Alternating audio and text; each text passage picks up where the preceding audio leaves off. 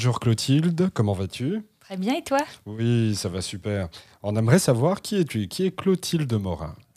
Alors, euh, donc, je suis euh, une Montréalaise, française d'origine et fraîchement canadienne. Waouh! Et euh, je suis, dans la vie, je suis rédactrice à la pige, donc je suis travailleuse autonome, je travaille sur des contenus essentiellement pour le web, des billets de blog, des textes de site web, Mhm. mais aussi pour l'imprimer. Tout ce qui va être euh, brochure, euh, rapport annuel, etc., etc. Et ça, tu le fais à temps plein ou? Oui, je suis travailleuse autonome à temps plein depuis un an maintenant. J'ai fêté mes ma première bougie euh, il y a quelques semaines. Ok, ben on va rentrer là-dedans assez rapidement parce que c'est quand même assez impressionnant que tu le fasses à temps plein parce que c'est beaucoup de stress. Mais avant, on va essayer de savoir, ben, euh, Clotilde, la Montréalaise, d'origine française, comment est-elle arrivée à Montréal? Qu'est-ce qui s'est passé? La France t'a chassé? Qu'est-ce qui, qu'est-ce qui, C'est euh, l'attraction du Québec, on va dire. Euh, ça fait maintenant sept ans euh, que, que- que je suis arrivée à Montréal. Euh, C'était un projet avant tout euh, familial, puisque euh, à l'époque, j'avais déjà un petit garçon qui venait de naître. Et avec mon mari, on a décidé de, tenter l'aventure parce qu'on en avait marre de la vie parisienne, au travail en tout cas. N'étant pas parisien d'origine et ayant un, tout nouveau bébé, on se disait qu'on avait besoin d'une contrée où on aurait à la fois les ambitions professionnelles qui se réalisent, puis la vie de famille aussi. Donc euh, le, le- le Québec s'est imposé assez naturellement euh, à nous. Mhm. Euh, C'est pour ça qu'on a traversé l'Atlantique pour s'établir avec deux valises et un bébé. Waouh Et vous, vous, aviez, vous aviez déjà été au Québec avant de vous établir ici ou c'est juste un- une pulsion? En fait, mon mari il avait des, des envies de, de- de Québec depuis longtemps. Euh, J'avoue que je l'ai suivi au niveau de la destination. Pour moi, c'était le côté euh, euh, réalisation professionnelle qui m'attirait le plus en Amérique du Nord. Euh, et puis, euh, un certain euh, ras-le-bol de la vie quotidienne qu'on pouvait avoir à Paris, c'est ça qui, qui nous a vraiment motivés. Ok. Bah, si vous êtes là depuis 7 ans, c'est ça? C'est ça. C'est que ça se passe bien. Oui, ça se passe bien avec un nouveau passeport en poche et puis un autre enfant euh, né ici. Oh, waouh Donc c'est une superbe aventure. Euh, mais avant de savoir, parce que là tu me dis tu es rédactrice, est-ce que c'est quelque chose que tu faisais déjà en France ou euh, c'est quelque chose que, qui t'est venu euh, une fois établi au Québec Alors en fait, j'ai toujours travaillé en communication, euh, que ce soit en communication interne ou externe dans des entreprises. Ouais. Euh, et en sachant que j'ai toujours su que la rédaction, c'était ma force. Euh, j'ai souvent été sur des, des- des projets impliquant beaucoup, beaucoup de rédaction. Hmm. Donc, au fur et à mesure de ma carrière, je me suis rendu compte que c'était là un petit peu mon avantage concurrentiel.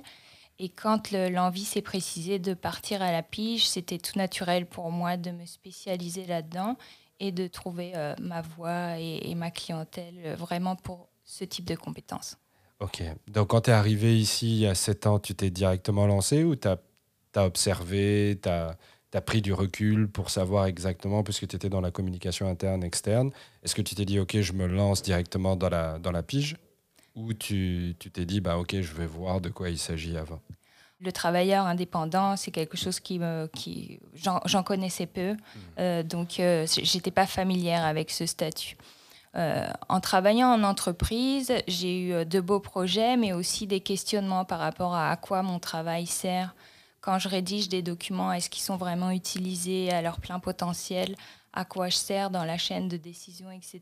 Donc c'est plus euh, l'envie d'une de me spécialiser Oui. euh, et puis euh, d'avoir une valorisation de ce que je pouvais faire en termes de rédaction qui m'ont convaincu de passer à la pige. Euh, parce que j'ai l'impression que parfois, quand on est en entreprise, en tant qu'employé et qu'on rédige, on nous fait écrire, écrire. Des fois, ça ne sert à personne. Alors que généralement, quand on est pigiste et qu'on vient nous voir, les gens savent euh, généralement dans les grandes lignes ce qu'ils veulent et utilisent le contenu qu'on produit. Donc, c'est le côté valorisant de la pige que j'ai- j'ai- j'aime particulièrement dans ce statut.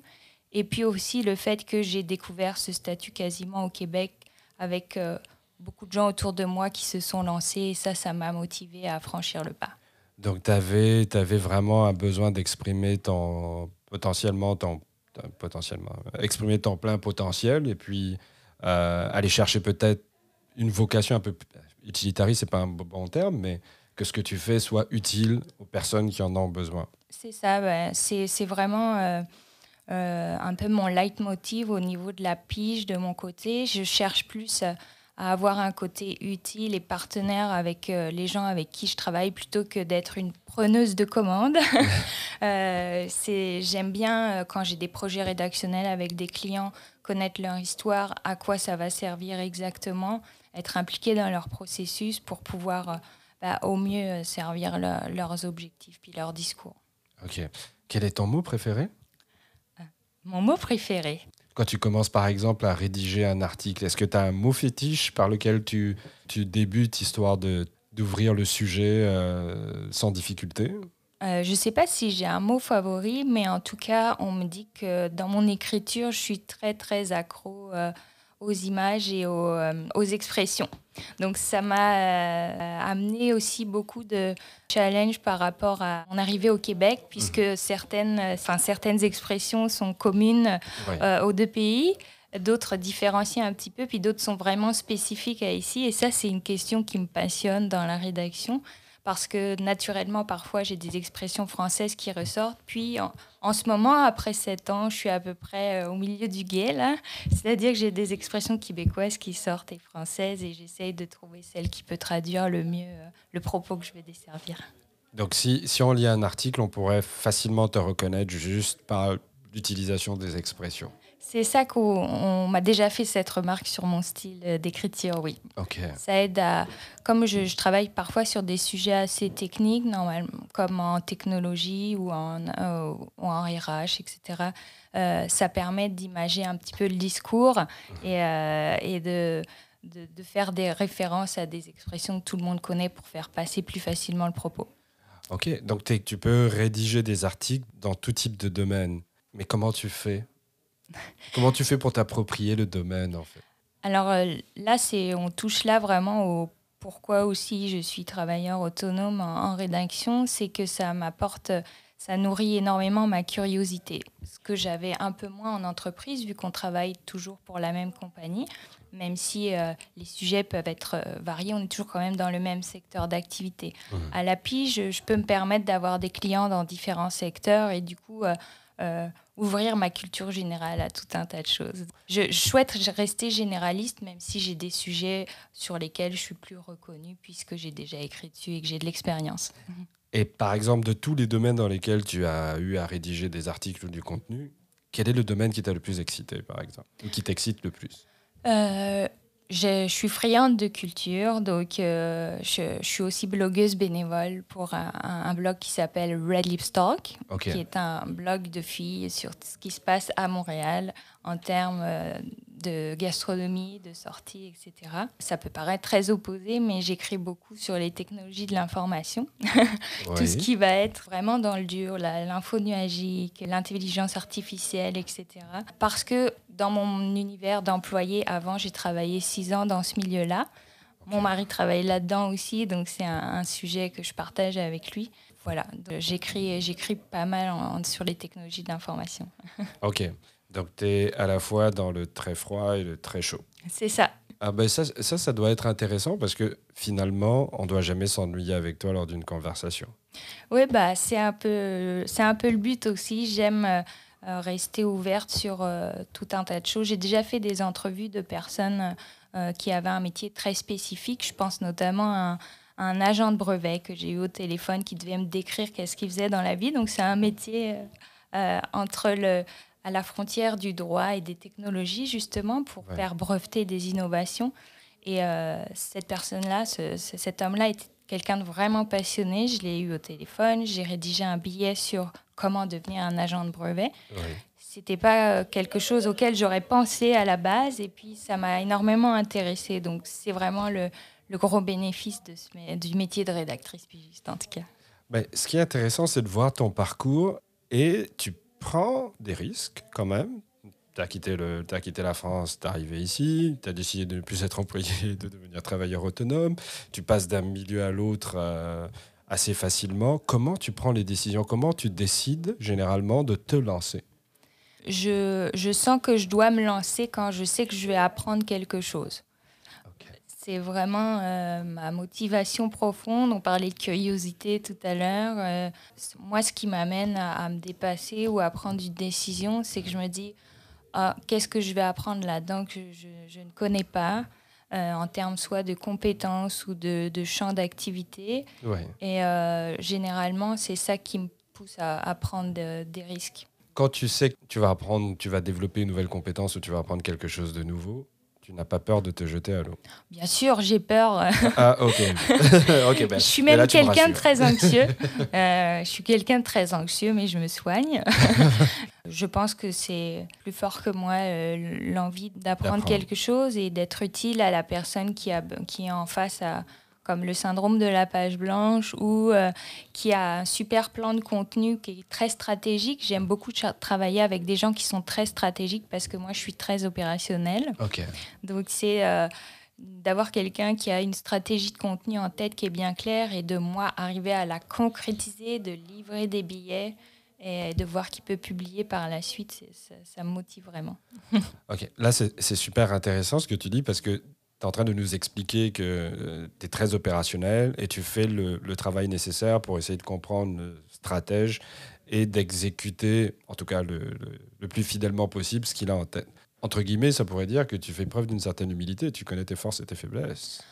Au bout d'une année à la pige, en fait, on fait un bilan, comme j'ai pu le faire, sur euh, ce qu'on est vraiment capable d'apporter dans son offre de service, et on fait un gros travail sur soi quand on devient travailleur euh, autonome, en termes de développement personnel, de comprendre qui on est, parce que euh, veut, veut pas un, client, il nous achète nous et pas quelqu'un d'autre.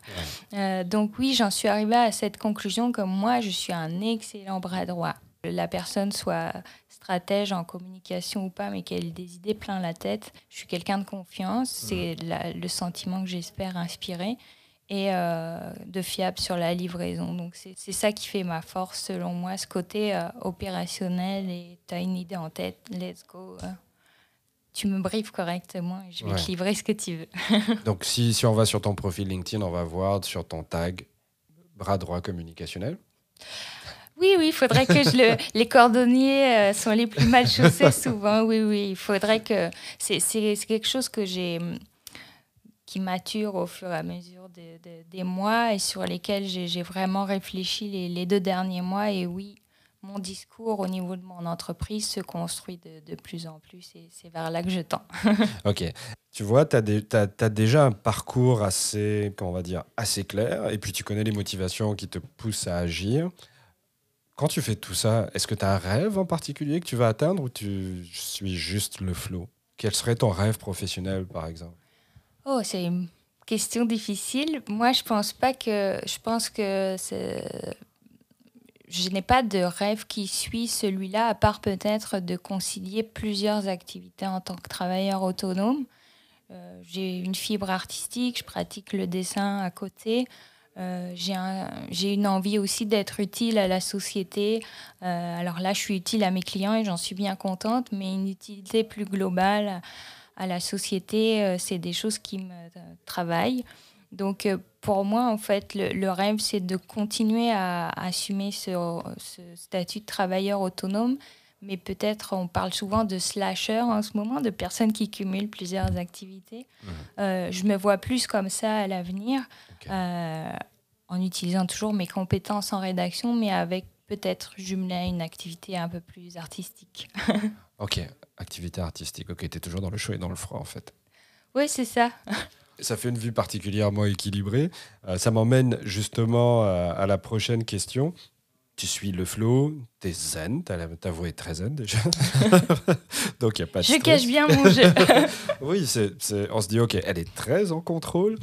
Avec tout ce que tu as fait, avec tous les clients que tu as, as rencontrés jusqu'à date, quelle est la chose qui t'a peut-être le plus, le plus déstabilisé en tant que travailleur autonome? Je pense que comme beaucoup de, travailleurs autonomes, ce qui peut nous déstabiliser, c'est de, de voir quelqu'un en face qui pour qui euh, c'est comme pour les graphistes en fait. Euh, on, nous dit souvent, moi je peux le faire, euh, écrire tout le monde sait le faire, donc ça ne devrait pas prendre beaucoup de temps. C'est souvent ça sur les, questions sur lesquelles je suis challengée par des clients et, généralement où je rentre pas tellement dans, dans, dans ce jeu-là. À partir du moment où on me dit, moi, je pourrais faire la même chose et je tire les prix vers le bas, c'est sûr que c'est, ça a été déstabilisant au début quand je me suis lancée. mais par la suite, voilà, je pense que il faut respecter l'expertise de chacun. Je vais encore, je vais encore te taquiner un peu. Si on devait décrire Clotilde dans valeurs, quelles seraient tes trois valeurs fondamentales?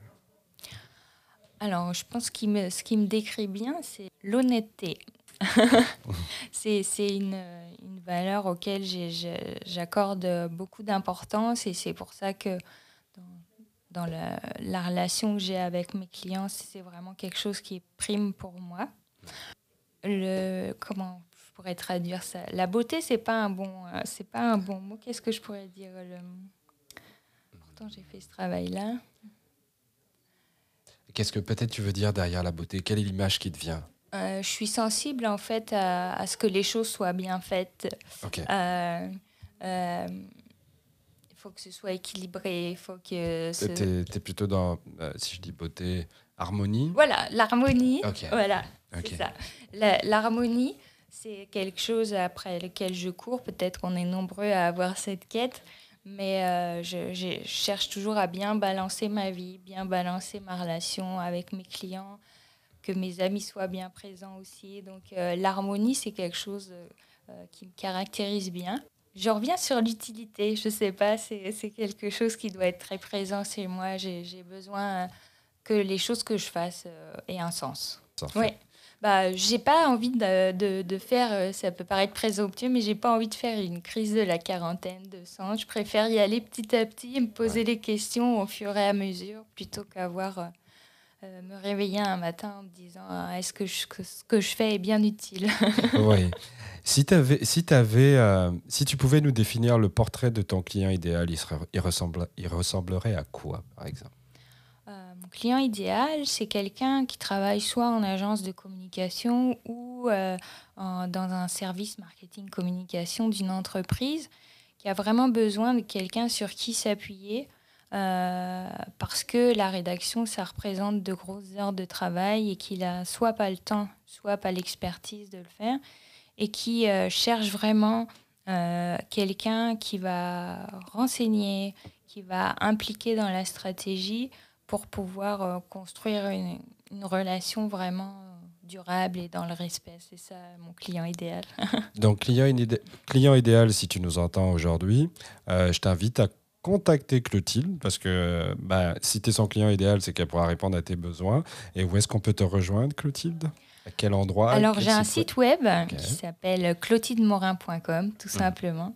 Et je suis sur LinkedIn aussi à Clotilde Morin, rédactrice. Sur Facebook aussi, Clotilde Morin, rédactrice. Bah voilà, bah là, client idéal, tu as toutes tes informations pour rejoindre euh, Clotilde et puis euh, lui faire part de tes, euh, de tes besoins.